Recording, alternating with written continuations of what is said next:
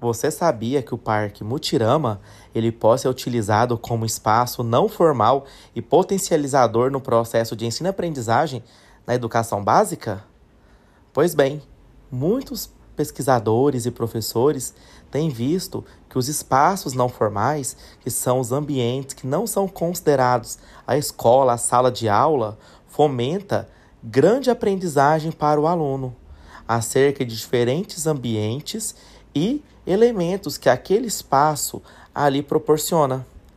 Pois bem, quando nós pensamos o Parque Mutirama, por exemplo, nós pensamos em brinquedos, diversões, só porque ele é um espaço não formal, mas ele possui uma característica importante, que tem uma relação direta, às vezes, é claro, com os conteúdos escolares. No campo da sala de aula, por exemplo, é muito importante que o aluno reconheça o campo de futebol para trabalhar geometria e formas geométricas. No Parque Mutirama dá para trabalhar questões de ciências, dá para trabalhar questões de velocidade, aceleração, movimento. Nós temos diversos aspectos que podem ser destacados. Quando eu falo de espaço não formal, eu estou falando de vários ambientes que não são a sala de aula. Uma praça, um bosque, um parque, um clube. Mas devemos reconhecer que esses ambientes por si só não é um ambiente propício para a educação. É preciso que o professor articule e planeje diferentes situações para trabalhar a sala de aula. Os espaços não formais, ele variam em suas características sociais. Inclusive, eles não são destinados só para educação. Reação realizada às atividades né, de diferentes contextos e que vai possibilitar que a criança, o adolescente, o jovem, o adulto traz experiências intrínsecas e experiências da vida cotidiana e com isso passa a vislumbrar condições necessárias para a interdisciplinaridade, ou seja, a articulação de diferentes ambientes. Mas bem, quando nós pensamos em parque de diversão, em Goiânia, nós pensamos no Parque Mutirama e no Ita Center Park. Só que nós temos diferentes parques espalhados pelo Brasil. Nós temos parques temáticos, parques aquáticos e parques de diversão, cada um com o seu propósito, que busca desenvolver uma variabilidade de informações e proporcionar diferentes temas que podem ser discutidos ali. Nesse panorama, por exemplo, o parque de diversão ele é um espaço chamativo e atrativo, pois possui diferentes brinquedos, atrações, possui um grande potencial educativo e o ato de brincar pode proporcionar e favorecer uma grande aprendizagem para a criança. É preciso articular os conhecimentos necessários, os conhecimentos intrínsecos e o conhecimento educacional.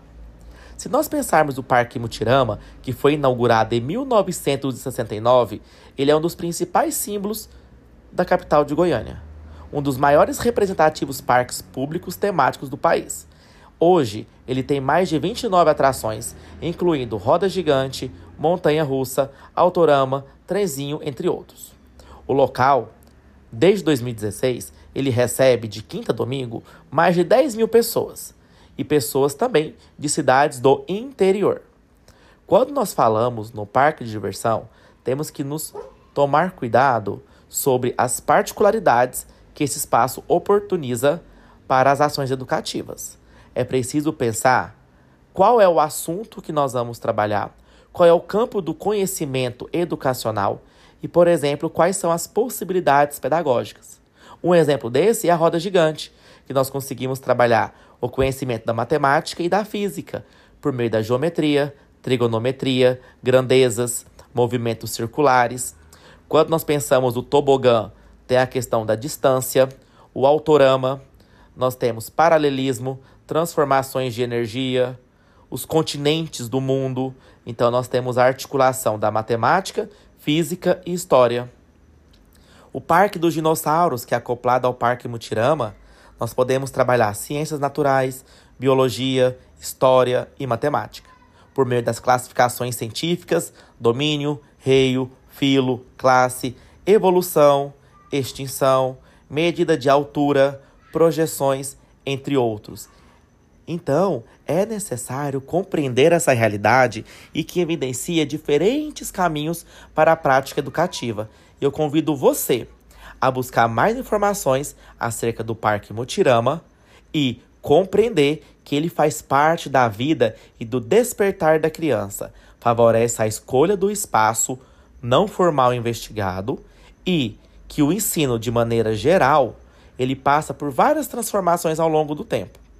E se nós pensarmos então, né, o papel do professor para trabalhar essas questões educacionais no espaço não formal, visando a aprendizagem do aluno, temos diferentes situações que o professor deve levar em consideração. Então é necessário que nós, profissionais da educação, visite o espaço, tenhamos um olhar atento a fim de explorar as possibilidades que o ambiente oferece para desenvolver diferentes ações. Então, eu convido você a estudar um pouco mais e explorar esses universos dos espaços além da sala de aula. Muito obrigado.